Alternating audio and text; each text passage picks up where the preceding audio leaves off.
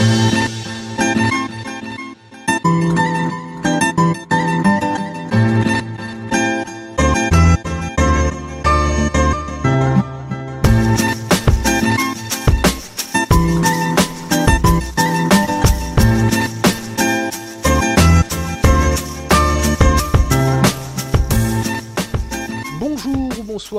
Selon le pays et l'heure à laquelle vous nous écoutez. Bienvenue dans cette seconde saison de l'AFC Corner, le podcast du football asiatique de la rédaction de Lucarne Opposé. Comme toujours, chers amis, vous êtes les bienvenus pour interagir avec nous sur les réseaux sociaux, Facebook, Twitter et Instagram. Et bien entendu, je vous encourage également à tendre l'oreille vers nos autres podcasts, l'affiche de la semaine, l'Express, le petit nouveau, Efrika ou bien Bola Latina. Vous la suivez peut-être au travers des comptes rendus quotidiens publiés sur notre site, la Coupe d'Asie des Nations bat son plein. La FC Corner vous embarque donc pour les Émirats Arabes Unis, faire un point sur la phase de groupe qui vient de s'achever. Mais avant cela, prenons quelques nouvelles du continent et penchons-nous sur les petites brèves de la balle orientale.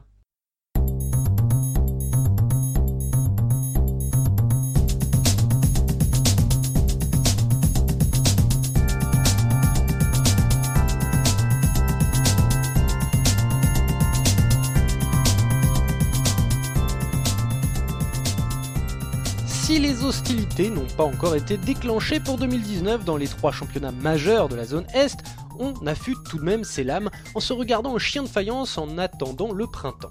Ainsi la K-League a dévoilé le calendrier pour la saison à venir. Ce sera Daegu qui aura l'honneur de recevoir dans son stade flambant neuf le champion titre Jeonbuk en ouverture. Notons également que notre globe-trotteur tricolore Mathias Coureur débutera sous les couleurs de Seongnam face à Gyeongnam, la surprise de 2018. Au pays du soleil levant, Kazuyoshi Miura, Kinkazu pour les intimes, n'est toujours pas décidé à lâcher la rampe, puisque le milieu de terrain de 51 ans, professionnel le plus âgé de l'histoire du football, a prolongé d'une année supplémentaire au Yokohama FC, qui évolue en seconde division. Côté transfert, les champions du monde 2010 continuent d'être à la mode en G-League puisque le senior David Villa a quitté la grosse pomme pour rejoindre le camarade Iniesta au Vissel Kobe. En Chinese Super League, c'est le Guangzhou RNF, le Guangzhou RF, qui réalise le premier gros coup de l'année 2019, ou plutôt probablement le dernier de l'année du chien de terre, qui se terminera le soir du 4 février, pour laisser place au cochon de terre, mais, on s'égare. Les Blue Lions ont donc attiré entre leurs griffes l'ancien Spurs belge Moussa Dembélé pour 11 millions de livres sterling. Beijing, Guan s'étaient pourtant placés les premiers sur le Diable Rouge, mais faute d'accord, on mange des merles. Un bien petit tracas au regard de ce que vit actuellement le Tianjin Tianjian. Le propriétaire du Tianjian Group ainsi que 18 associés ont en effet été arrêtés ces dernières semaines pour répondre du décès d'une jeune fille après l'absorption d'un produit de la compagnie, productrice d'herbes médicinales. Placé sous tutelle, le club a immédiatement revu ses finances à la baisse. Conséquence, le nouveau coach Choi Kang-hee s'est vu sommé d'accepter une coupe de 75% de ses émoluments, rien que ça. Après de houleuses réunions sur le sujet, il semblerait que les deux parties planchent désormais sur la négociation de l'annulation de son contrat de travail. Affaire à suivre. En Iran, si la Persian Golf Pro League 2019 est entamée depuis un moment déjà, elle s'est tout de même mise en sommeil pour vivre tranquillement les aventures de la Team Melli en Coupe d'Asie ce qui n'empêche pas les clubs de se maintenir en forme par le biais de rencontres amicales. Ainsi, en attendant de défier le Qatari Al-Shahania, ce 18 janvier, Persepolis est venu à bout des Belges d'Eupen, 2 buts à 1, sous les yeux du maestro Xavi à Doha. Son ennemi de toujours, Esterlal, a pour sa part convié le leader du championnat azéri, le Neftchi Baku, pour un duel de chauve sur le terrain de son camp d'entraînement à Antalya, en Turquie. De quoi préparer avec sérieux la Ligue des Champions 2019 pour les deux mastodontes perses. Chez les kangourous en revanche, la A-League se tamponne bien le coquillard des joutes continentales et continue son cours sans scier. Glory domine toujours les débats, devançant de 3 points le tenant du titre des playoffs 2018 Melbourne Victory qui compte un match de plus, et de 6 unités le tenant du titre en saison régulière cette fois-ci, le Sydney FC. Les Sky Blues qui ne vivent pas trop mal leur délocalisation au Jubilee Oval de Kogara pour cause de travaux autour de leur rentre habituelle, l'Alliance Stadium, oui, un de plus. Les coéquipiers d'Alex Broski, après y avoir chuté lors des deux premiers matchs, viennent d'enchaîner trois victoires probantes de rang. Vers les bas-fonds, le technicien bavarois Marcus Babel tente de réveiller le Western Sydney Wanderers en sommant ses troupes d'être moins nice et d'être plus dirty. Il serait temps en effet car les rouges de Dirty Marcus ne connaissent plus la victoire depuis le 7 décembre. 5 défaites et un nul depuis, c'est nice en effet pour les adversaires. La lanterne rouge, les Central Coast Mariners, ont pour leur part célébré leur premier succès depuis, tenez-vous bien, 300 jours en A-League aux dépens de Melbourne City. Le coach Mike Mulvey s'en félicite et encourage ses ouailles à garder cette rage qu'il a aperçue lors de la rencontre et à avoir encore plus faim de victoire. Le club de Gosford sera à l'avenir, aidé pour cela par sa légende John Hutchinson, qui a quitté le banc de la réserve des Seattle Sounders pour venir au chevet de son club de toujours en intégrant le staff de Mr. Mulvey. En Malaisie, tandis que les Aigles Rouges de Kedah raflent l'Unity Shield 2019 face au Taureau de Perak, le tenant du titre, l'immense Tigre du Sud Johor Darul Ta'zim FC, annonce la couleur pour la saison à venir en recrutant le Brésilien de 31 ans, Diogo, triple champion de Grèce avec l'Olympiakos entre 2008 et 2013. Le champion indonésien 2018, le Persija Jakarta, semble en revanche dans une toute autre dynamique, puisqu'il agitera son mouchoir pour l'homme du titre, le coach brésilien Stefano Teco Kugura, qui emporte dans ses bagages ses compatriotes Jemerson Chaver et Renan Silva, respectivement pilier de la défense et meneur de jeu du Persija. Pas de prolongation de contrat pour E3. Mais d'Indonésie et de Malaisie, il n'en est point question pour notre principal sujet du jour, puisque ces deux sélections n'ont pas validé leur ticket pour la Coupe d'Asie des Nations 2019, dont nous allons analyser la phase de groupe. C'est parti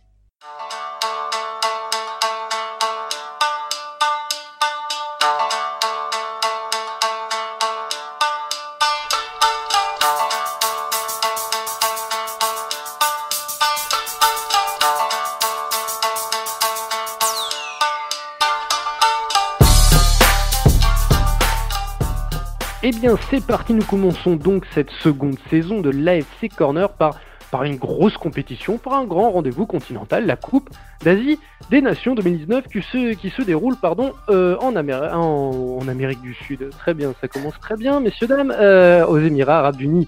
Bien non, et pour euh, réaliser ce podcast, pour réaliser cette analyse du premier tour de, la phase de poule qui vient de, s'achever, j'accueille bien entendu Nicolas Cougo, notre rédacteur en chef de Lucarne Opposé. Comment vas-tu Nicolas? Salut Simon, écoute, ça va très bien, on se régale plutôt pas mal avec cette, Coupe d'Asie, donc euh, ça va, ça va. Et oui, on se régale pas mal, on a vu de très bonnes choses, on va en parler. Nous accueillons également, hein, on a l'habitude aussi, puisqu'il y a l'Australie euh, dans, dans, la zone asiatique, notre petit kangourou de Lucarne Opposé Comment vas-tu Antoine? Salut, salut, ça va bien? Écoute, de mon côté, ça va très bien aussi. Et nous accueillons cette fois-ci un nouveau en la personne de Jordan Bozonnet, qui est un spécialiste, on va dire un peu généraliste de l'Asie, notamment de l'Asie du Sud-Est. Comment vas-tu Jordan? C'est ça, nickel, très très bien. Et vous? Très très bien, tu peux me tutoyer, sauf si tu... Oh. C'était un vous général peut-être? C'est ça, c'est ça, on va se tutoyer alors. Bon, eh bien, on, et on va quand même se tutoyer. On a Lucarne opposé, voilà, c'est c'est la bande de copains. Bon allez messieurs, on va pas très, on va pas, on va pas s'attarder, hein, trêve de, bavardage, on va commencer et je vous propose d'y aller groupe par groupe et de commencer évidemment par le groupe A, celui du pays hôte euh, des Émirats Arabes Unis euh, qui, allait être opposé à la Thaïlande, au Bahreïn et à l'Inde. Pour faire euh, un petit récapitulatif, pardon, les Émirats Arabes Unis terminent premier avec 5 points, une victoire et deux nuls. La Thaïlande termine seconde avec un, une victoire, un nul, une défaite, tout comme le Bahreïn, donc ils sont à égalité. Euh, la Thaïlande termine devant euh, avec une moins bonne différence de but, mais euh, au fair play, j'imagine, si quelqu'un veut me... En confrontation directe. Confrontation directe, j'hésitais entre les deux. Ils ont battu le Bahreïn à la deuxième journée. Voilà, parce qu'il y a un cas de fair play, mais on en parlera plus tard. Et l'Inde termine quatrième. Alors, les Émirats Arabes Unis, on les attendait euh, à, ce, niveau. Ils sont régulièrement, euh, ils sont voilà, ils sont, ils, sont, à leur niveau. Ils sont souvent là euh, pour les phases éliminatoires, pour les coupes continentales. la Thaïlande et le Bahreïn, bon voilà, le Bahreïn a été très intéressant. La Thaïlande, c'est un football qui travaille depuis quelques années. On n'est pas trop surpris. Par contre, l'Inde investit énormément depuis des années enfin quelques années dans, le football. Et après une victoire en forme de trompe-l'œil contre la Thaïlande, une victoire inaugurale 4 buts à 1, eh bien, patatras, deux défaites. Messieurs, est-ce que l'Inde est le plus gros raté de cette compétition jusqu'à maintenant Déjà, une petite pensée pour euh, Constantine, le sélectionneur qui, je pense, il va pas rester euh, encore longtemps, comme, euh, comme disait Nicolas l'autre jour. C'est vrai que l'Inde, c'est un peu la, déception de, de, ce groupe. Après, c'était un groupe quand même vachement disputé, hein, on peut le voir au nombre de points. Émirats Arabes Unis premier avec 5 points, l'Inde dernière avec 3 points. Mais c'est vrai que par rapport à ce qu'ils ont montré lors du premier match, on s'attendait à mieux euh, du côté de l'Inde. Je sais pas ce que vous en pensez. Ouais, bah pour rebondir, euh, bah Constantine, hein, il a sauté. Hein. Hein, il, a, donné sa démission au lendemain de la défaite. Enfin, juste après la défaite. Euh, on attendait mieux de l'Inde, mais après, j'ai envie de dire, elle, elle paye le fait d'avoir renié son football. Je pense surtout au dernier match. elle a joué le match nul. Elle a joué en balançant tout le match. Euh, le seul match qu'elle a vraiment bien joué, c'est le premier face à la Thaïlande, Simon le disait. Et euh, elle a bien joué pourquoi? Elle a, commencé, elle, a, eu du mal un petit peu au départ, mais elle a commencé à bien jouer quand elle a joué au sol. Et euh, ça, l'Inde l'a oublié. Alors, Constantine avait été critiqué pour ça ces derniers temps, ces derniers mois pour cette espèce de jeu, euh, je vais pas dire du kick and rush, mais pas loin. Alors du kick and rush avec des Indiens, c'est un peu chaud parce que Chetri, euh, il fait pas 2m12, donc euh, jouer en pivot, il sert à rien. Et, voilà, l'Inde a payé le fait de pas jouer le dernier match, très concrètement. Ils ont joué un match nul, ils se sont repliés comme jamais, ils ont souffert comme, comme jamais on peut souffrir sur un terrain. Enfin voilà. Et voilà, il, leur manque, il leur manque pas grand chose. Il leur manque bah, déjà d'apprendre. Là, je pense qu'ils ont appris. Euh, le fait de voilà, y a, dans les compétitions continentales, il y a, y a, certaines choses qu'on ne qu'on ne peut pas renier, notamment son identité. Et il va leur, il va leur falloir, là c'est maintenant que ça va être intéressant pour eux, il va falloir qu'ils aillent trouver le sélectionneur qui va leur aider à, à franchir un palier, un vrai palier. Je crois que Nicolas Anelka euh, est prêt, en train de passer ses, ses, diplômes et à jouer en Inde. Il connaît un peu le pays, ma foi. Euh, pourquoi pas? Oui, un petit peu d'ironie, mais bon, pourquoi, je suis même un peu mauvaise langue. Ça se trouve, Nicolas Anelka sera, sera un très bon entraîneur. Dans ce groupe, tu en as parlé de ce dernier match, Nicolas, de, l'Inde contre le Bahreïn. Il y avait le Bahreïn donc qui s'est qualifié un petit peu de justesse grâce à cette victoire contre l'Inde. Euh, tu, as beaucoup apprécié le jeu du Bahreïn, je crois, Nicolas. Euh, est-ce que tu penses que ça va être un vrai challenger ou ça va être compliqué ensuite en huitième? Ah, Ça, c'est une bonne question. Euh, c'est une très très bonne question, surtout qu'ils vont jouer la Corée du Sud, donc on aura peut-être le temps d'en reparler un petit peu. J'ai j'ai aimé le Bahreïn. il faut quand même bien dire qu'ils se sont fait voler le premier match le match d'ouverture face aux Émirats. Ils auraient dû battre les Émirats. Il y a eu un penalty qui a été scandaleusement offert aux pays hôtes, mais bon, voilà, hein. on, est, euh, on est en Asie. Euh, et enfin, on est en Asie, on est partout dans le monde, c'est toujours pareil. on, est dans, on est dans le monde FIFA. on, est, dans le monde Voilà, on est dans le monde FIFA.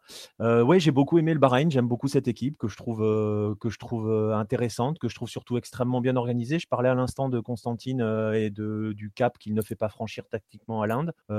S'occupe ce qui est fait avec, le Bahreïn, bah, c'est l'exact opposé. J'aime bien leur 4-2-3-1, j'aime bien leur jeu dans les couloirs. C'est une équipe hyper intéressante. Je ne suis pas convaincu que ça puisse. normalement, ça doit pas euh, gêner plus que ça la Corée du Sud, si on doit aborder la, suite pour eux. Mais, euh, mais sait-on jamais Sait-on jamais C'est quand même, euh, voilà, pour moi, c'est l'un des coups de cœur hein, de, ce, de ce début de compète. Je sais pas pour vous les autres, mais pour moi, c'est vraiment l'un des coups de cœur. Et Jordan, on sait, on sait que tu connais un petit peu la Thaïlande hein, particulièrement. Qu'as-tu pensé de, plutôt, plutôt, le pays, plutôt le pays en général que, que l'équipe nationale, mais mais la Thaïlande, oui, parlons-en quand même. Ça fait un petit moment qu'il y a du travail euh, autour du football dans, dans, ce pays, avec un championnat qui monte un peu.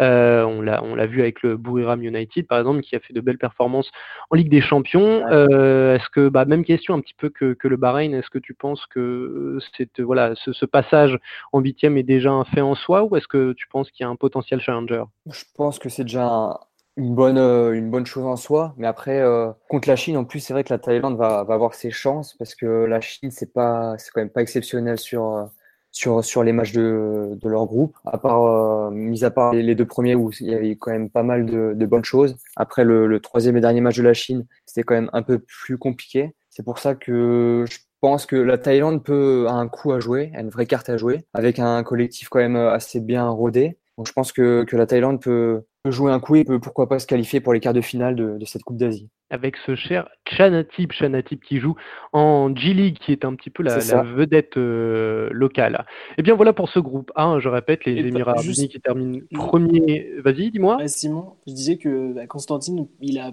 il est plus à la sélection indienne, mais en tout cas, il a plus parce que le Brisbane euh, Roar est sur le dossier pour le recruter en fait comme entraîneur. Parce que Brisbane n'a plus d'entraîneur et euh, il pourrait rebondir en Australie. Voilà. D'accord, très bien. Bah voilà, ma foi, il a déjà peut-être trouvé un, port d'attache, l'ancien coach, euh, désormais ancien coach de l'Inde. Donc pour récapituler, ce groupe A, les Émirats Arabes Unis, termine donc premier avec 5 points, la Thaïlande seconde avec 4 points, le Bahreïn égalité troisième est qualifié puisque les meilleurs troisièmes sont qualifiés avec 4 points et l'Inde passe à la trappe. Passons au groupe B et ma foi Antoine tu as pris la parole et tu fais bien puisque dans le groupe B nous retrouvons l'Australie, la Jordanie et la Syrie. Alors euh, la Jordanie a terminé première et a fait une grosse sensation hein, quand même, a très très euh, bien joué son coup avec 7 points, de victoires en nul. L'Australie avec deux victoires et une défaite s'est fait une grosse frayeur, on va en parler. La Palestine est trop juste et termine troisième, n'est pas qualifiée, ne fait pas partie des meilleurs troisièmes, avec deux nuls et une défaite. Et la Syrie qui a cru euh, réaliser un exploit ou qui s'est cru proche de l'exploit euh, à la dernière journée contre l'Australie, termine dernière avec un point, donc un point d'un petit nul et deux défaites. Antoine, euh, l'Australie s'est faite peur, l'Australie se cherche encore avec Graham Arnold. Qu'est pas ça bah, déjà, Graham, Arnold, il commence par quelque chose, c'est qu'il va être le, premier entraîneur à perdre un match euh, de compétition, euh, on va dire, avec la sélection. Il y a personne n'avait perdu un match, euh, un match d'ouverture. Il y avait contre Oman en 2007, Tim Cahill avait réussi à égaliser. Donc voilà, c'est son petit record à lui, son premier. Et bah, le, souci, c'est que contre la Jordanie, c'est sûr que sur le papier, c'est l'Australie est plus forte. Mais la Jordanie, en fait, ils avaient toujours un peu tiré l'Australie, euh, sur les quatre derniers matchs, il y a eu deux défaites pour deux victoires. mais contre, contre, la Jordanie, on a un peu retrouvé euh, ce qu'on avait vu avec les entraîneurs passés, si on, enfin surtout avec euh, Ange Postecoglou, c'est-à-dire qu'on va avoir beaucoup de possessions et au bout du compte, on va rien avoir devant le but. C'est ce qui s'est passé et aussi on avait eu deux cas qui ont été. Par contre, c'est là où on peut voir que Graham Arnold a fait des changements, on va dire, capitaux. C'est que il a enlevé Robbie Cruz, qui est un poids pour la sélection aujourd'hui, on peut le dire. Robbie Cruz, euh, si je dis pas de bêtises, c'est plus de 70 matchs avec la sélection. Il a marqué euh, que 5 buts. Et euh, donc c'est très très peu pour un ailier. Donc quand il s'est fait sortir contre la Jordanie, quand il a fait un, non-match, il s'est fait remplacer par Chris Economidis, donc l'ancien joueur de la Lazio. Il est rentré. en fait, Robbie Cruz est sorti en faisant la gueule et du coup il a pu, il est rentrer. Et juste pour la stat de, Chris, Chris Economidis, il est rentré contre la Palestine et contre la Syrie. 4 passes, passes décisives et un but. Donc en tout cas, les changements de Graham Arnold ont, payé. Contre la Palestine, bah, l'Australie s'est rattrapée, comme on a pu le, voir sur, sur le compte rendu de Lucarno Posé. C'est sûr que bah, voilà, c'était euh, la Palestine, c'est vraiment un petit adversaire. Et euh, par contre, contre la Syrie, on a revu euh, des soucis qui sont un peu inquiétants parce qu'après, bah, voilà, il va falloir affronter l'Ouzbékistan, qui est loin d'être qui est loin d'être une petite nation quoi, au niveau du foot. Et puis, donc ça va monter de pression d'équipe en équipe qui sont de plus en plus fortes. Et donc, à voir déjà s'ils peuvent passer l'Ouzbékistan après avoir fait un, on va dire, un passage en groupe très moyen. Et après, l'Australie qui est un petit peu en, sous-régime et qu'on attend du coup, euh, euh, on, voilà, hein, qu'on on attend un petit peu, on va être un peu exigeant avec cette Australie, on va exiger d'elle de monter un petit peu euh, en régime, surtout contre, tu l'as dit, un Ouzbékistan très piégeux. Jordan, tu avais un mot à dire sur l'Australie? J'allais dire aussi à noter le premier but en sélection de, de McLaren, l'attaquant australien, si je me trompe pas, hein. on est d'accord? C'est son, premier but. C'est vrai que... il, est important, il est important même pour lui parce qu'il était en il est en très mauvaise forme. Il a pas marqué un but avec euh, Hibernian. C'est ça, Heureusement que les ailiers apportent beaucoup euh, en Australie, enfin, sur ces, les matchs de Parce que sinon, c'est vrai qu'avec euh, avec les, attaquants actuels, c'est pas tâche facile. Donc, heureusement que les, les ailiers sont là, répondent présent. heureusement qu'ils ont surtout à Mobile. Hein, c'est ça. parce que sinon, l'Australie. Après, ce qu'il faut rappeler, alors je sais que c'est souvent l'objet d'un débat qu'on a avec, avec Antoine. Je, je, vais quand même le placer parce que si je le place pas, c'est pas moi. Euh, toutes les équipes de Graham Arnold sont dégueulasses. Euh, c'est historique. Donc euh, partout où il est passé, ça n'a jamais gagné beau. Et l'Australie, pour l'instant, elle avance sans être belle. Elle n'est pas convaincante, ça on est tous d'accord là-dessus. Mais elle est capable d'avancer et de continuer à avancer sans jamais convaincre. Et beaucoup d'équipes de Graham Arnold pensent même à son Sydney en Australie, vu l'effectif qu'il avait. C'était pas chouette à voir. donc voilà, pour l'instant, il s'en sort grâce à des joueurs qui sont ultra performants. Mabil, Economidis qui fait une super entrée. Mais voilà, collectivement, c'est toujours fébrile. On se pose plein de questions sur cette Australie-là. Elle est quand même en reconstruction. Hein. Mais bon, y a, le problème, c'est qu'ils arrivent dans une phase où on n'a plus le droit de se poser de questions. Très bien, voilà qui est dit pour, pour l'Australie. Et voilà qui est dit pour l'Australie, Antoine. voilà qui est dit pour l'Australie. On peut pas, on peut pas non plus. On a d'autres groupes à faire. Euh, un petit mot rapidement quand même sur la Jordanie qui termine première, euh, Nicolas? Eh ben, Je veux parler de coup de cœur avec le Bahreïn, euh, en voilà un deuxième. c'est l'une des équipes qui a le fait la meilleure sans impression. Je ne sais pas, Jordan, toi aussi, tu, les as vus jouer, donc je, je Très solide. si tu as cette même impression. j'aime beaucoup, j'aime beaucoup leur, leur, pardon, leur, leur joueur de, de couloir. Tamari d'un côté, bah, Al-Bakid de l'autre. Enfin voilà, c'est une équipe hyper solide, hyper bien organisée. On en revient à ce qu'on disait tout à l'heure avec Bahreïn. Hein. On parle de sélection où, et c'est, je pense, un, truc général qu'on peut dire. Tu vois, on l'a pas, l'a pas dit en ouverture, Simon. On n'a pas fait un truc général, mais de manière générale, on s'aperçoit, parce qu'il y a eu des gens qui ont critiqué le fait qu'on soit à 24, on s'aperçoit qu'il y a quand même beaucoup de formations qui sont extrêmement bien organisées et extrêmement disciplinées sur le plan tactique. La Jordanie en fait partie. Elle a des joueurs hyper intéressants. Euh, elle, risque, elle risque de poser beaucoup, beaucoup de problèmes sur la phase éliminatoire. C'est vraiment une des équipes les plus solides du premier tour. Rien qu'avec euh, Altamari, comme tu disais, c'est vraiment un très bon joueur. On l'a vu sur les, sur les trois matchs. Hein. Euh, il a fait quoi? Il, a, il me semble c'est un but, deux passes décisives. Donc c'est vraiment le joueur jordanien à suivre, je pense, là pour, pour le huitième de finale. Alors qu'on rappelle, il, a, il joue à la Poel Nicosie. Très bien. Eh bien, écoutez, on va suivre ça, d'autant plus que la Jordanie affrontera le Vietnam, donc à euh, voilà quelque chose à jouer, à jouer au moins pour aller en quart de finale.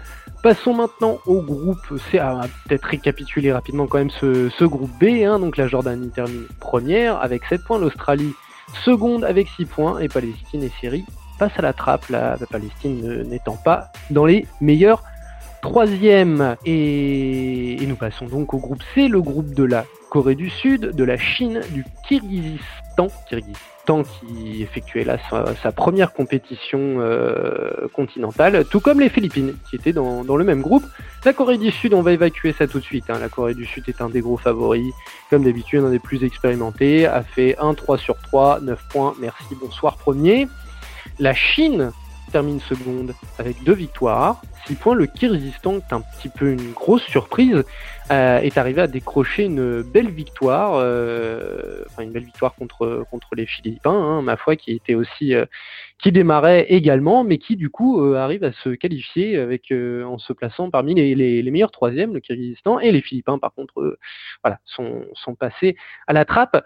Euh, moi j'ai envie de poser une question sur la Chine. La Chine, on sait, hein, c'est comme beaucoup de pays hein, dans cette région du monde, de, dans cette région du monde FIFA, la Chine investi énormément dans le football. On le sait, ça fait les, gros titres en Europe avec les gros transferts, mais on l'a vu avec Sébastien euh, Lucas dans d'anciens podcasts. Voilà, c'est un, travail de formation profond sur le football en Chine.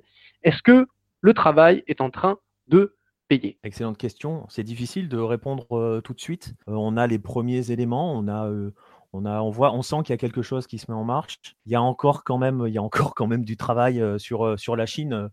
Euh, elle, prend, elle prend ses six points. On s'aperçoit qu'il y a deux Chines. Il y a la Chine avec Wu Lei et il y a la Chine sans Wu Lei. C'est un peu comme la Corée du Sud qui monte en, puissance avec Son. Euh, voilà, la Chine sans Wu c'est un petit peu plus compliqué offensivement. Il y a quand même encore euh, un peu de naïveté, de fébrilité derrière. Euh, c'est pas encore assez solide pour, pour franchir, je pense, hein, pour franchir d'autres paliers, mais ça avance. Il y, a, un travail, tu l'as dit, Simon, qui est fait. Sébastien l'avait déjà expliqué dans, différents podcasts. On le voit sur Hello à travers la vitrine qui est la, Chinese Super League. Ça avance. On va pas encore dire que c'est une grande nation de, de la région, mais, mais bon, ça progresse, ça progresse et euh, continuons de suivre ça. On va voir ce qu'ils vont donner sur la phase éliminatoire, mais il me semble encore un petit peu en dessous de, pas mal d'autres équipes. en tout cas, Nicolas, c'est l'objectif hein, d'ici 2030. On le rappelle pour la Chine d'être une euh, des top nations du, du, continent. Mais il y a quand même pas mal de boulot, je trouve. Euh, il manque quand même pas mal de pas mal de choses. Mais c'est vrai que déjà cette Coupe d'Asie, là, s'ils peuvent, euh, je pense faire quoi L'objectif, ça serait quoi de faire euh, déjà de passer contre la Thaïlande. Après quart de finale, ça serait soit Iran, soit soit Oman. Donc ça, ça risque d'être compliqué de, de, de, bien figurer après dans cette Coupe d'Asie. Mais c'est vrai que l'objectif principal, ça reste d'être une top nation d'ici 2030 mais il y a quand même beaucoup, beaucoup de choses à revoir, même si je pense que Marcello Lippi fait un, fait un super taf avec la Chine. Très bien pour la Chine, et eh bien, comme vous l'avez dit, hein, work in progress, et on verra en 2030, mais on se rappelle qu'ils partent de loin. Donc, comme l'a dit Nicolas, il y, a, il y a les premiers éléments. Il y a des choses à revoir, mais il y a les premiers éléments. Un mot maintenant sur le qui, qui oula, Kirghizistan. Kirghizistan, c'est pas facile à dire, hein, le Kirghizistan. Euh, un petit mot sur le Kirghizistan, donc, qui est une des surprises, euh, qui était novice dans cette compétition et qui euh, se qualifie pour les huitièmes en terminant parmi les meilleurs troisièmes et qui a été loin d'être ridicule. c'est une vraie surprise ou il profite, il profite de la faiblesse de la Philippine? Jordan, par exemple. Bon, allons-y. Bah, je pense que, par rapport au, au match contre, contre les Philippines, il y avait quand même une, une classe d'écart entre les, entre les deux nations. Donc je pense qu'il faut plutôt se référer au, au match euh, du Kyrgyzstan contre, euh, contre la Corée du Sud et la Chine, où ils ont éprouvé quand même beaucoup plus de difficultés. Mais quand vous regardez les scores, euh, les scores, bah les scores, donc la Corée du Sud a gagné 1-0 contre le Kyrgyzstan et ils ont perdu. La Chine 2-1. Ouais, contre la Chine 2-1.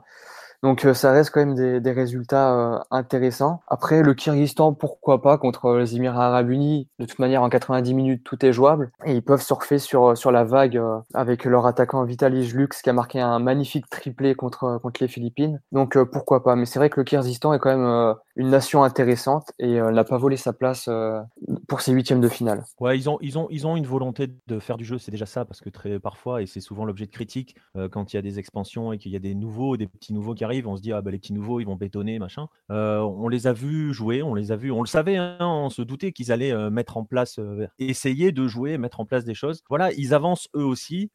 c'est intéressant ce qu'ils font. Évidemment comme dit Jordan, ça va. On a du mal à les imaginer aller très très très loin dans cette compétition, hein, euh, même si euh, voilà, on sait jamais hein, sur un face à face. Mais euh, non, il y a un joli boulot qui est fait. Cette équipe était assez intéressante. voilà, à voir pour la suite. Et oui, voyons voir pour la suite. Après, ce sera, comme vous l'avez dit, un petit peu compliqué. Hein. C'est déjà une belle surprise, ce sera sûrement un peu compliqué contre les Émirats Arabes Unis, qui sont chez eux et qui sont sans être des cadors, qui sont voilà, c'est qui est une équipe qui compte sur le continent. Alors récapitulons ce groupe C, Corée du Sud, What else euh, premier avec 9 points. Chine, Kyrgyzstan qualifié, 6 points pour les Chinois, 3 points pour le Kyrgyzstan et 0 euh, points pour les Philippins qui ont un petit peu payé pour voir. Passons au groupe D si vous le voulez bien.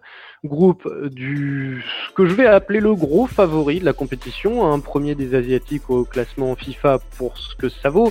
Et plus grosse impression, ou une des plus grosses impressions asiatiques à la Coupe du Monde, l'Iran, parlons bien entendu des Perses, qui termine premier avec 7 points, égalité avec l'Irak, 7 points également, qui à ma foi a bien répondu présent et qui a décroché un beau nul contre les Iraniens, justement, dans un derby Iran-Irak qui est toujours euh, fort en sens géopolitique. Le Vietnam termine troisième, se qualifie à la faveur d'une place de meilleur troisième avec trois points décrochés euh, tout à la fin hein, lors d'un dernier match contre le, le, Yémen, le Yémen enfin qui termine dernier et qui à l'image des Philippins euh, payait pour voir et repart avec euh, zéro but marqué et 10 encaissés. Il n'y a pas grand chose à dire. Euh, on leur souhaite que, on leur souhaite de voir leur football progresser pour la suite.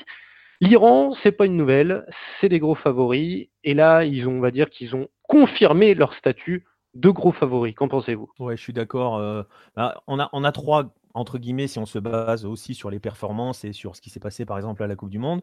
On se disait Iran, Japon et Corée du Sud. Euh, on reviendra sur le Japon plus tard. La Corée du Sud, on n'en a pas trop dit, mais elle n'a pas été extrêmement convaincante sur son premier tour. Donc on va lui laisser, même si elle prend ses 9 points, tranquille, on va lui donner une jurisprudence France 2018 en lui disant qu'elle va monter en puissance au fil des tours. Par contre, oui, tu l'as dit, euh, l'Iran, waouh, c'est c'est extrêmement costaud. C'est le seul qui répond vraiment. C'est le seul qui monte en puissance. Le dernier match, le dernier match face à l'Irak, c'est un contexte particulier, c'est un match particulier. Mais, voilà, c'est une équipe, bon, on la connaît, hein, franchement, ceux qui suivent Hello, ceux qui écoutent les podcasts, ceux qui nous lisent, c'est bon, maintenant ils connaissent, ils connaissent la team Melly, on sait que c'est extrêmement solide, que c'est une machine, c'est une véritable machine. pour moi, c'était les favoris avant la compétition et après le premier tour. Si on s'arrête à la vérité de l'instant, je vois mal qui peut venir mettre, venir ébranler cet édifice. D'autant plus que on le verra à la fin, on fera un récapitulatif. Mais l'Iran a un tableau relativement dégagé, au moins jusqu'en demi-finale. Un petit mot sur l'Irak, hein, qui qui, voilà, un petit peu comme les Émirats arabes unis et d'autres nations que l'on, sans être des favoris à la victoire finale, qu'ils l'ont déjà décroché, me semble-t-il, cependant, euh, l'Irak est toujours plus ou moins au rendez-vous. Il l'est ce coup-ci. Quelque chose de particulier à signaler sur l'Irak? Je trouve que c'est quand même euh, assez solide, assez solide hein, avec euh, deux victoires en match nul, comme, comme l'Iran.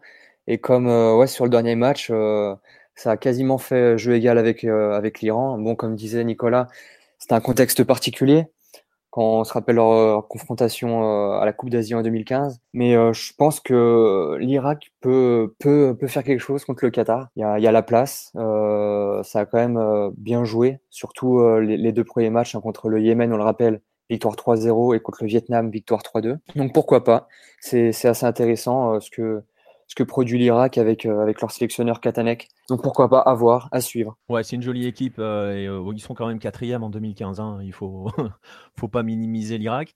et ils ont, ils ont un facteur X, un Mohamed Ali, qui est waouh, c'est extraordinaire devant. Alors, on ne sait pas s'il a 18 ans ou 21 ans, mais même s'il avait 21 ans, il est quand même assez impressionnant, le garçon. Et, et on arrive dans une phase maintenant, les phases d'élimination directe, où bah, justement, quand tu as ton facteur X dans l'équipe, c'est pas mal. On parlait de la Chine euh, qui n'est pas la même sans Wu euh, L'Irak peut compter sur Mohamed Ali. C'est, euh, on s'attendait à ce que ça soit une révélation. C'est un vrai, vrai bon joueur. Et ils, peuvent, ils peuvent venir en perturber plus d'un. Très bien. J'aimerais qu'on se penche un petit peu sur, rapidement sur le Vietnam qui était un petit peu une inconnue, mais qu'on attendait, parce qu'on le suit depuis un petit moment sur le carnet opposé, pas avec attention, on n'a jamais fait gros focus sur le Vietnam, mais on a un œil sur lui, ou plutôt on en a régulièrement entendu parler via des brèves, via euh, des, petits, euh, des petits sujets sur les transferts euh, en, Chine ou sur la Corée du Sud ou des académies. le Vietnam, comme la Thaïlande, comme la Chine, travaille son football actuellement. Il y a un travail de formation très sérieux. même question que pour la Chine ou la Thaïlande d'ailleurs est-ce qu'on commence à voir un petit peu des choses évoluer? Est-ce qu'on commence à voir se créer quelque chose? Ah bah, On peut clairement le dire. Il faut quand même rappeler que le Vietnam est euh, l'équipe la plus jeune de la compétition. Donc, euh, c'est pas anodin. Ils se qualifient. Évidemment, ils ont encore des, lacunes qui sont aussi liées à la jeunesse de cette équipe. Il y a une certaine naïveté, surtout, euh, derrière. Il y a quelques soucis pour gérer les temps forts et les temps faibles. Hein. On, les, on, les, a vus. C'était face à l'Irak sur le premier match où ils font une première mi-temps, mais assez incroyable et ils s'écroulent ensuite. Mais euh, écoute, je pense qu'ils ont déjà mission accomplie en s'étant qualifiés euh, pour, les, pour les huitièmes. Euh, là, ils vont, passer, ils vont passer sur, quelque chose d'un peu costaud face à eux, face à la Jordanie. Qui sait, on ne sait jamais. Mais je pense qu'ils ont réussi on parlait tout à l'heure de la Chine qui doit franchir des paliers. Euh, on parlait de l'Inde qui doit franchir des paliers. Voilà, le Vietnam est en train de franchir petit à petit des paliers. Ils sont en huitième de finale de la, Coupe d'Asie. Bah écoute, euh, voilà, on va continuer à les suivre parce que ça va continuer d'avancer, c'est une certitude. D'autant plus que c'était loin d'être évident en tombant de le groupe de l'Iran et l'Irak. L'Iran en super favori, on l'a dit, et l'Irak, tu l'as rappelé, quatrième. Voilà, c'est un incontournable continental sans être un mastodonte, c'est un incontournable continental. Rappelons euh, rapidement euh, le classement de ce groupe D. Trois qualifiés donc, l'Iran, comme la Corée du Sud, what else? 7 points, l'Irak au, rendez-vous, a répondu présent, 7 points, second. Euh, le Vietnam, meilleur, qui fait partie des meilleurs troisièmes et qui termine troisième du coup avec 3 points. Et le Yémen, hein, on l'a dit, voilà, Yémen. See you la prochaine fois, see you next time. Passons au groupe E. Et là aussi, euh, s'il y avait de la géopolitique avec l'Iran et l'Irak dans le groupe D, dans le groupe E, il y en avait pas mal aussi, c'est encore plus actuel, avec le Qatar et l'Arabie Saoudite. Et oui, rien que ça. Le Liban et la Corée du Nord, c'est d'ailleurs même euh, très, voilà, c'est pas mal géopolitiquement comme, euh, comme, comme groupe. Le Qatar termine premier avec 9 points à la faveur d'une belle victoire euh, en dernière, euh, dernière journée face à l'Arabie Saoudite qui termine seconde avec 6 points. Le Liban termine troisième et ne se qualifie pas pour les huitièmes, ne terminera pas dans les meilleurs troisièmes. Et la Corée du Nord euh, est revenue des années en arrière. C'est presque un paradoxe, dans une, comment on dit, quelle est la, la, la, formule? C'est un, aidez-moi. Un pléonasme. Un pléonasme, exactement. C'est près, la Corée du Nord est revenue plusieurs années en arrière, en repartant avec une bulle. Mais parlons du Qatar. Le Qatar organise sa Coupe du Monde en 2022 On se pose depuis longtemps la question du niveau du Qatar, de ce que ça donnera à ce moment-là. Et là, le Qatar euh, répond présent et a l'air très sérieux. Qu'en pensez-vous? Je pense qu'ils répondront présent hein, en 2022. Parce qu'il euh, y, a, y, a, quand même beaucoup de, de travail fait pour déjà. Et euh, sur ce qu'ils montrent là, sur cette euh, Coupe d'Asie, c'est quand même très très solide. Donc on le rappelle, 10 buts marqués, 0 encaissés, 7 buts de leur attaquant Ali Almoez qui, qui est absolument en feu, qui est exceptionnel. Donc franchement, le, le Qatar, le Qatar peut pourquoi pas prétendre au titre au titre dans cette euh, dans cette Coupe d'Asie. C'est vraiment intéressant. Donc euh, et puis même avec euh, avec leur sélectionneur Sanchez espagnol, on sent vraiment la, la patte la patte espagnole.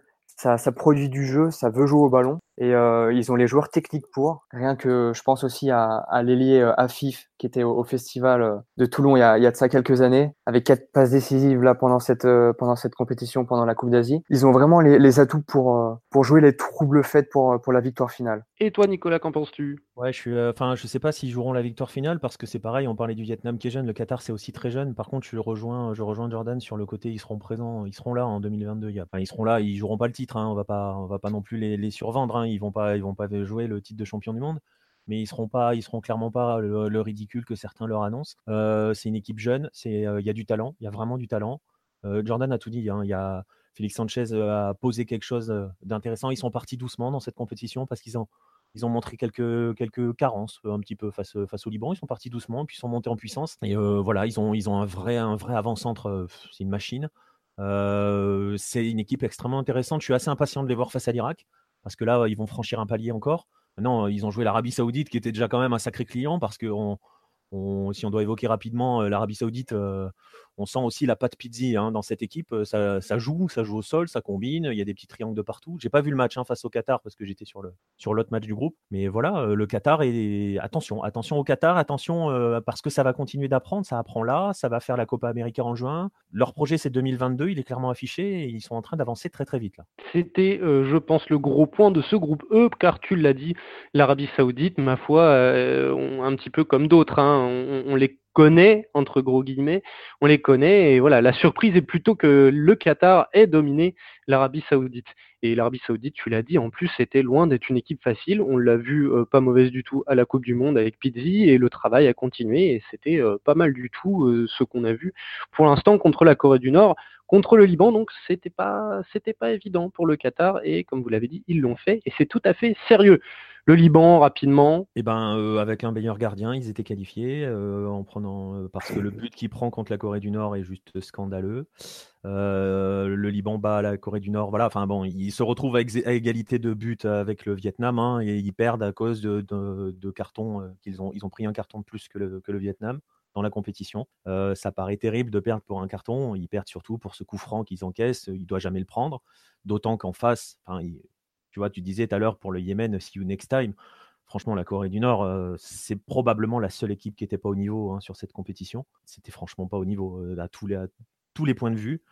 Euh, donc voilà, c'est dommage pour le Liban. Il y avait peut-être mieux à faire. Il y a eu des joueurs qui ont été, qui ont été en dedans par rapport à ce qu'on pouvait, ce qu'on pouvait attendre d'eux. Je pense à leur capitaine, Hassan Matouk. Mais bon, écoute, dommage. on verra. C'est pas passé loin. à suivre. Et d'ailleurs, pour, pour en revenir sur la Corée du Nord, j'ai rarement vu une, une, équipe qualifiée en phase finale d'une compétition internationale aussi faible que la Corée du Nord. Et vraiment, je, pèse mes mots. Hein. C'est quand même, il n'y a, y a, rien de. C'était terrible. Terrible.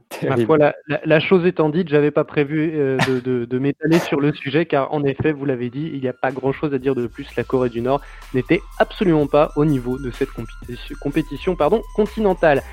Un petit récapitulatif du classement de ce groupe E. Le Qatar est donc premier avec 9 points, l'Arabie Saoudite est seconde avec 6 points, le Liban troisième avec 3 points, éliminé, et la Corée du Nord, la Corée du Nord. Passons désormais et terminons avec le groupe F, celui du Japon, de l'Ouzbékistan, de l'Oman et du Turkménistan. Beaucoup de en et un on euh, eh bien c'est le on qui l'emporte, euh, un peu comme l'Iran, la Corée du Sud, euh, voilà on l'a dit, ça fait partie des cadors, donc what else? 3 victoires, 9 points.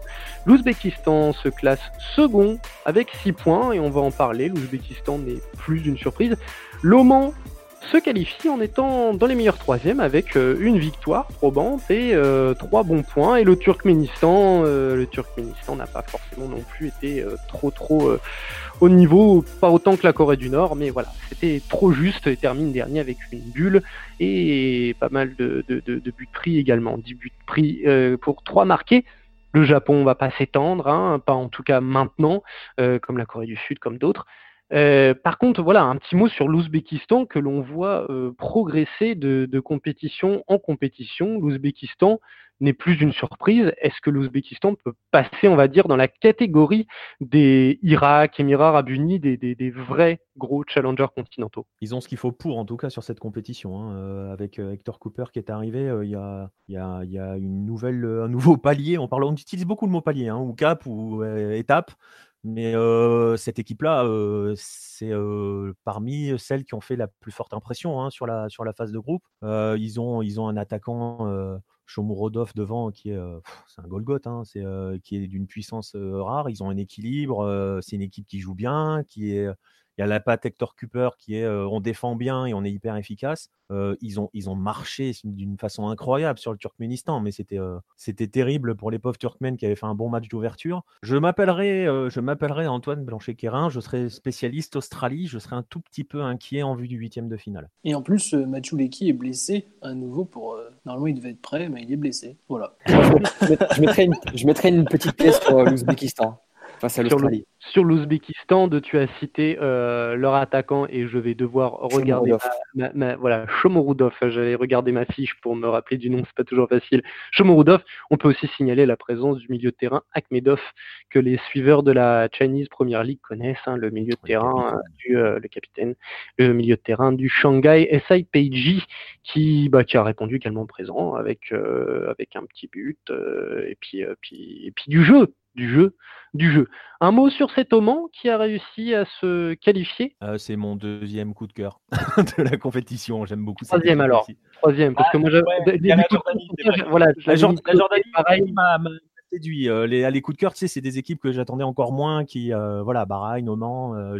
voilà, c'est une équipe, voilà, pareil, extrêmmement bien organisée, hyper offensive, qui joue hyper libérée aussi, sans faire n'importe quoi. C'est ça qui est important. Le match, le match face au Turkménistan pour aller chercher leur qualification. Bah, pour prendre un exemple, hein, parce que ça, symbolise, je trouve, cette équipe-là. ils ont marché sur la deuxième mi-temps, mais pareil, hein, c'était incroyable. C'était un attaque-défense pendant 45 minutes sur la deuxième mi-temps. Euh, c'était déjà une grosse nomination en première, mais en deuxième, c'était terrible pour le Turkménistan. Euh, ils, prennent le but, qui leur, ils marquent le but qui leur permet de, passer euh, dans les, de, s'imposer, hein, tout simplement, donc de passer troisième. Et tu vois, souvent, souvent tu es pris entre deux feux. Le, temps avance, tu n'es jamais à l'abri d'un danger parce que tu n'as qu'un seul but d'avance. Et eux, ils ont continué, ils ont continué, continué à attaquer mais, et à pousser comme jamais. Prenant, ils ont pris des risques incroyables pour aller chercher le troisième but qui faisait qui les qualifiait sans aucune discussion grâce à la différence de but. Donc voilà, c'est une équipe qui joue, qui joue, qui joue tout le temps, qui ne s'arrête pas et, euh, qui est, euh, et qui est cohérente parce que euh, Verbeek fait quelque chose de très cohérent avec cette équipe-là. il y avait eu beaucoup de, critiques sur le fait qu'à l'époque de Paul Le Guen, cette équipe n'avançait pas. là, franchement, elle avance, elle avance bien et elle peut être une, je vais pas dire une surprise parce qu'elle va, se prendre l'Iran hein, en huitième de finale. Donc elle se prend peut-être le pire, entre guillemets, le pire, pas un tirage, mais le pire adversaire qu'elle pouvait prendre. Mais voilà, c'est une, des belles, belles, belles équipes de cette compétition. D'ailleurs, sur le premier match, on, a vu que, que le Mans a bien, bien fait jeu égal, même plus que fait jeu égal avec l'Ouzbékistan malgré la défaite. Donc c'est vrai qu'il y, a vraiment du potentiel. Après, contre le Japon, ça a été un peu plus compliqué, malgré le fait qu'ils aient, qu'ils aient perdu seulement 1-0. Mais c'est vrai qu'ils ont, ils ont une carte à jouer aussi contre l'Iran en huitième. Et c'est vrai que l'Oman, comme, euh, comme tu disais, euh, Nicolas, c'est, pour moi aussi, c'est un, un, petit coup de cœur dans, dans cette compétition. L'Oman récompensé donc euh, de ses efforts. Récapitulons. Japon premier avec 9 points. L'Ouzbékistan second avec 6 points. L'Oman troisième est qualifié avec 3 points. Et le Turkménistan dernier avec 0 points. Voilà qui est fait pour tous ces groupes. Donnons un petit peu le, le donnons le, tableau final, hein, le tableau de ces huitièmes de finale qui débuteront le dimanche 20 janvier, donc ce dimanche, avec la Thaïlande qui affrontera la Chine, l'Iran qui affrontera l'Oman, la Jordanie qui affrontera le Vietnam, le Japon qui affrontera l'Arabie Saoudite, Dans l'autre partie du tableau, la Corée du Sud affrontera le Bahreïn, le Qatar affrontera l'Irak, les Émirats arabes unis affronteront le Kyrgyzstan et l'Australie affrontera l'Ouzbékistan. Messieurs, on va se quitter sur un petit mot de la fin, sur euh, très très synthétique, sur euh, ces huitièmes de finale et ce premier tour. Euh, commençons par toi, Antoine. L'Australie monte en puissance contre l'Ouzbékistan. Ils n'ont jamais perdu contre eux. Le dernier match 6-0 contre l'Ouzbékistan. Pas de problème. Ça va passer. Ça s'appelle de l'optimisme à toute épreuve. c'est beau. Il faut, il faut. C'est beau. Jordan. Alors, pour revenir sur ce, premier tour, vraiment beaucoup, beaucoup d'intensité dans tous les matchs, franchement. Les joueurs se sont vraiment donnés euh, à fond, mais vraiment, c'était très agréable à suivre. Donc, euh, je vous invite, euh, ceux qui nous, qui nous, écoutent et qui n'ont pas encore regardé de match, à suivre attentivement les huitièmes de finale. Vous ne perdrez en aucun cas votre temps. Et toi, Nicolas Eh bien oui, la, compétition, je suis d'accord avec Jordan, elle est partie euh, sur un rythme assez, euh, assez euh, effréné. Et, là, ça va monter en puissance. Il y a plein d'affiches hyper intéressantes. il y a des favoris annoncés qui sont en danger, surtout le Japon face à l'Arabie Saoudite. voilà, il va y avoir des matchs vachement intéressants. on pense je pense que ça va encore accélérer, monter d'un cran au niveau de l'intensité, alors que c'est déjà parti très très fort. Donc c'est vraiment, franchement, c'est vraiment une belle Coupe d'Asie. On n'a pas de temps mort dans cette compétition jusqu'ici, et même en termes de matchs. Eh bien, espérons que, que, ça dure jusqu'au bout et il se pourrait qu'il y ait encore quelques belles surprises à venir. Très bien messieurs, eh bien écoutez, je vais me permettre également un petit mot, un petit clin d'œil de fin en parlant de monsieur Bernd Stanger, Bernd Stang, pardon, Bernd Stang, euh, l'entraîneur de 70 ans de la Syrie, que je voulais signaler quand même comme étant un, un monsieur badass parce que rappelons que le monsieur est né et est est-allemande, est est né en ah, pardon et est est-allemand est né évidemment donc en Allemagne de l'Est, ce qui n'a jamais été facile. Et l'entraîneur qui entraîne donc actuellement la Syrie, il n'entraîne plus, hein, il est parti. Hein. Il est parti, mais qui entraînait la Syrie, donc voilà la situation de guerre. Eh bien, euh, le monsieur a entraîné l'Irak entre 2002 et 2004, voilà, en pleine euh, second début de seconde guerre du, du Golfe. Donc voilà, pareil, le, le, monsieur a le don pour se trouver au bon endroit, au bon moment. Et un petit passage aussi en Biélorussie entre 2007 et 2011. Hein, Biélorussie, une belle. Euh, et tu peux ajouter qu'il travaillait pour la Stasi quand il était avec l'Allemagne de l'Est. Et il travaillait par. C'était ma petite anecdote finale. Oh, ah là là ah mince, j'ai spoilé. C'était pour terminer. Attendez, c'est beau quand même. Donc voilà, monsieur, un, un sacré personnage avec des allures un petit peu de d'Eric, hein, qu'on le voit sur euh, sa photo Wikipédia. Bernd Stang, Stang, Stang euh, ancien, ancien, ancien de la Stasi, est-allemand, euh, passage en Irak en pleine guerre du Golfe sous Saddam, Biélorussie et Syrie de Bachar. C'est du lourd. Merci messieurs, on se retrouve la prochaine fois eh pour euh, parler de, de, de, de, ce tableau final de, cette Coupe d'Asie et bien sûr on n'oublie pas de lire tous les comptes rendus de la compétition sur Lucarne Opposé. Merci Nicolas. Merci à toi Simon. Merci Jordan. Merci à toi. Et thank you mate. See ya. Bon. c'est bien joué, c'est bien joué. Allez, salut tout le monde. Merci à tous de nous avoir suivis pour ce nouvel épisode. N'oubliez pas de venir nous solliciter sur les réseaux sociaux et quant à moi, eh bien je vous dis à très bientôt pour un nouveau numéro de l'AFC Corner. Salut les amis